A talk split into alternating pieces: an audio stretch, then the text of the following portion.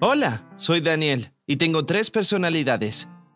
Una de ellas es Daniel normal, el que les está hablando ahora mismo. Otra es Daniel deprimido. Y la tercera es Daniel el maníaco. Las tres combinadas me convierten en un paciente con trastorno bipolar 1, también conocido como trastorno maníaco depresivo. Cuando las personas oyen esas palabras, trastorno maníaco depresivo, se imaginan de inmediato a un psicópata de una película de terror caminando con un machete y asesinando a cualquier persona que ve. Es gracioso, no podrían estar más alejadas de la realidad. La única persona que alguien con este trastorno puede lastimar es a sí mismo debido a los episodios de depresión que se extienden durante periodos muy largos de tu vida y te quitan toda la esperanza. Pero déjame contarte en detalle cómo descubrí que padezco de esto. A los 14 tuve mi primer episodio depresivo prolongado. Comenzó en noviembre. Al principio creí que sería la típica melancolía de noviembre y que se iría con el tiempo. No fue así. Empeoró y empeoró. Estaba seguro de que la Navidad arreglaría todo, ya que era mi momento favorito del año. Una vez más me equivoqué. Me sentía como si alguien hubiera apagado todos los colores del mundo y viviera en blanco y negro. Nada me traía alegría, nada me daba placer ni me motivaba. En un punto no solo tenía problemas para ir a la escuela, sino que también los tenía para salir de la cama. ¿Con qué objeto? No encontraba esperanza ni futuro. Cuando estoy bien esas ideas me parecen ridículas, pero cuando estás deprimido te convences de que la vida es un agujero que te arrastra directamente al infierno. Obviamente mis padres se preocuparon mucho. Me sacaron de la cama y me llevaron al doctor, que me diagnosticó con depresión clínica. Mis padres tomaron la decisión acertada. Nunca se sabe qué puede ocurrir si no te ocupas de una persona deprimida. El doctor me recetó antidepresivos.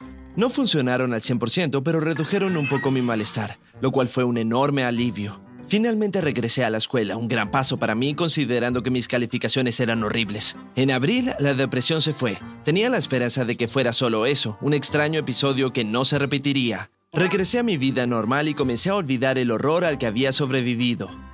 Hasta que un día comenzó mi episodio maníaco. Y debo decirles que esto es algo muy particular. Cada persona vive su manía de una manera diferente. Algunos gastan dinero sin restricciones, otros van a fiestas todo el día. Ni siquiera te das cuenta de que las cosas cambian. Recibes una dosis de energía incontrolable y quieres descargarla de alguna manera. Sientes que eres un superhumano capaz de lo que sea.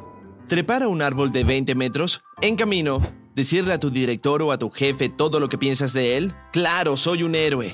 Ganar un millón de dólares en el casino me siento con suerte.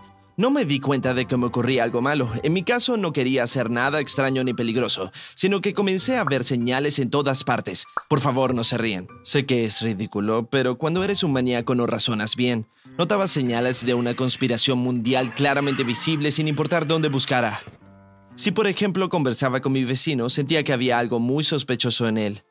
Luego iba a la biblioteca, investigaba un poco en Internet y me daba cuenta de que en su discurso había una clara referencia a algunas teorías conspirativas históricas. Comencé a trazar sus conexiones sociales y de alguna manera llegué a la conclusión de que mi vecino era parte de ese grupo místico.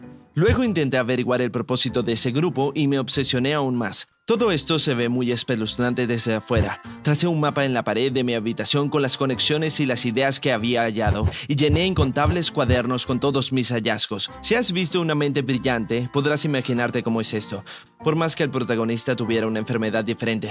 Cuando mis padres notaron mi estado, me llevaron al doctor nuevamente, que esta vez se veía mucho más preocupado. Me dieron un nuevo diagnóstico y píldoras que debían ayudarme. Bueno, hace falta tiempo para averiguar cuáles son las mejores píldoras para ti.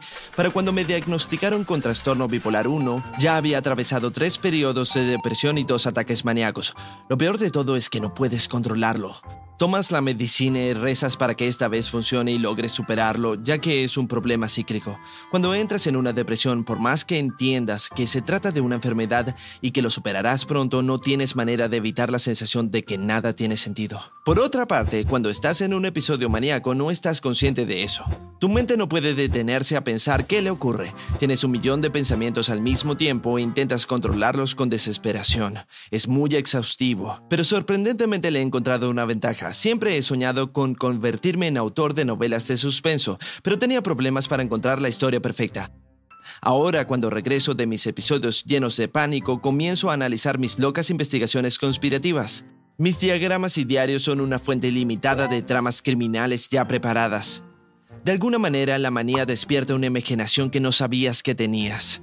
Ahora vivo sin saber qué Daniel tomará el control la próxima vez. Debo esperar y buscar una medicina que me mantenga estable. Mientras tanto, aprovecho que soy el Daniel normal e intento escribir mis historias de suspenso que por cierto me agradan bastante. Mi idea es publicarlas pronto. Deseeme suerte con la medicación y la escritura.